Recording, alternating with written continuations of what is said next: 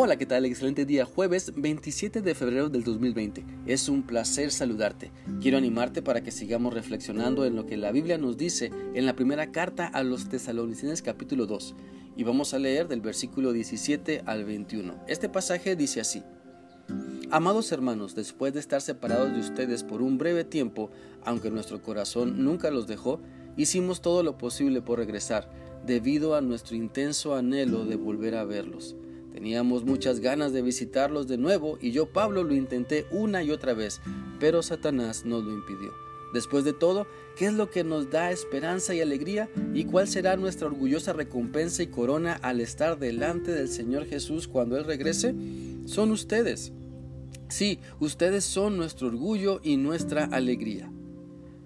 A través de estos versículos podemos seguir viendo el resultado del ministerio del apóstol Pablo, de cómo las personas eran para él muy importantes, pues su ministerio se enfocó en predicar el Evangelio de Cristo para que todo aquel que creyera en él fuera rescatado de la condenación eterna y entonces el enfoque del apóstol Pablo tenía que estar centrado en las personas, en hacer discípulos, transfiriendo su vida y dejando el buen ejemplo de vida en otros para que también enseñaran las buenas noticias de Jesucristo. Por lo tanto, Vemos en este pasaje la visión de sembrar en las personas el Evangelio de Cristo, el enseñar y servir a otros por amor a Cristo, el dedicar nuestra vida para que otros avancen y maduren, para que otros se levanten y cumplan el propósito que Dios tiene para ellos y que a través de todo esto glorifiquen a Dios y el mundo crea que solo Cristo salva. Por lo tanto, cuando nos enfocamos en la visión de sembrar en las personas, primeramente debemos hacerlo con amor pues este amor de Dios nos mueve a expresar palabras de bendición, palabras de ternura, palabras de misericordia, palabras de ánimo que ayudan al desvalido, porque el amor de Dios produce en nosotros un interés genuino por las, por las personas que se expresa en acciones. Ahora, también el amor de Dios nos lleva a querer sembrar la semilla del Evangelio en otros. El pasaje nos deja claro y nos deja ver cómo el apóstol Pablo amaba a la iglesia de Tesalónica y no solamente les expresa palabras de ternura, sino que también les comparte el gran deseo de verles y de cómo siempre están en su corazón.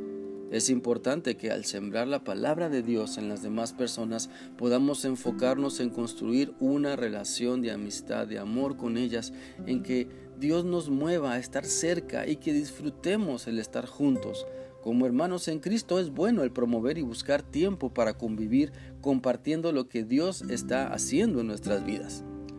También cuando sembramos en la vida de otras personas el Evangelio de Cristo, estamos cumpliendo la gran comisión. Estamos eh, cumpliendo el mandato de hacer discípulos y las personas a quienes enseñamos se convierten en más que discípulos, pues somos familia en la fe y delante de nuestro Señor Jesucristo ellos son quienes dan testimonio de nuestro esfuerzo y nuestro trabajo. Por lo tanto, quiero animarte a reflexionar en si estás sembrando el Evangelio de Cristo en otras personas. ¿Dedicas tiempo para que otros crezcan y avancen en su conocimiento y práctica de la palabra de Dios? Quiero que entendamos que todos somos llamados a ser discípulos no es tarea exclusiva de algunos, no solo el pastor hace discípulos, sino cada cristiano de la iglesia, cada hijo de Dios que ha nacido de nuevo debe hacer discípulos, comenzando por sembrar el Evangelio de Cristo y continuando en el esfuerzo de llevarles a la madurez de vida. No hay que ser un agricultor para saber que una buena cosecha requiere de, de una buena semilla, buen abono y riego constante. También es obvio de quien cultiva la tierra, pues no se para impacientemente frente a la semilla sembrada, sacudiéndola con el riesgo de echarla a perder o gritándole, ¿verdad?, con todas sus fuerzas de que crece ya rápido. ¿Sabes? Hay algo muy curioso que sucede con el bambú japonés y que lo transforma en no apto para impacientes. Mira, siembras la semilla, la abonas y te ocupas de regarla constantemente durante los primeros meses. Aparentemente no sucede nada apreciable. En realidad no pasa nada con la semilla durante los primeros siete años, a tal punto que un cultivador inexperto estaría convencido de que ha comprado semillas infértiles. Sin embargo, durante el séptimo año, en un periodo de solo seis semanas, la planta de bambú crece más de 30 metros. metros. ¿Tardó solo seis semanas en crecer? No, la verdad es que se tomó siete años y seis semanas para desarrollarse. Durante los primeros siete años de aparente inactividad, este bambú estaba generando un complejo sistema de raíces que le permitirían sostener el crecimiento que iba a tener después de siete años. Sin embargo, en la vida cotidiana muchas veces queremos encontrar soluciones rápidas, triunfos apresurados, sin entender que el éxito es simplemente resultado del crecimiento interno que toma tiempo, ¿verdad? Y todo esto requiere tiempo. Quizá por la misma impaciencia muchos de aquellos que aspiran en resultados en corto plazo abandonan súbitamente justo cuando ya estaban a punto de conquistar la meta. Es tarea difícil convencer al impaciente que solo llegan al éxito, a la madurez, aquellos que luchan en forma perseverante y coherente y saben esperar el momento adecuado. De igual manera, es necesario es necesario entender que en muchas ocasiones estaremos frente a situaciones en las que creemos que nada está sucediendo y esto puede ser extremadamente frustrante pero debemos continuar sembrando en la vida de las personas aunque no veamos resultados. Necesitamos seguir insistiendo y orando aunque no veamos un compromiso con Dios.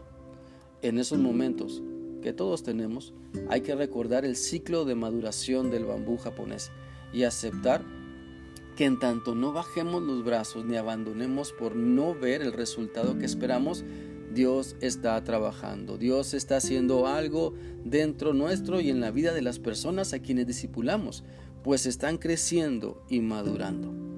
Así que no te des por vencido, sigue sembrando el Evangelio de Cristo en la vida de otras personas que Dios a su tiempo dará el crecimiento visible y abundante. Espero que esta reflexión sea útil para ti y que continúes reflexionando en lo que Dios te ha mostrado el día de hoy. Que tengas un excelente día jueves. Que Dios te bendiga. Hasta mañana.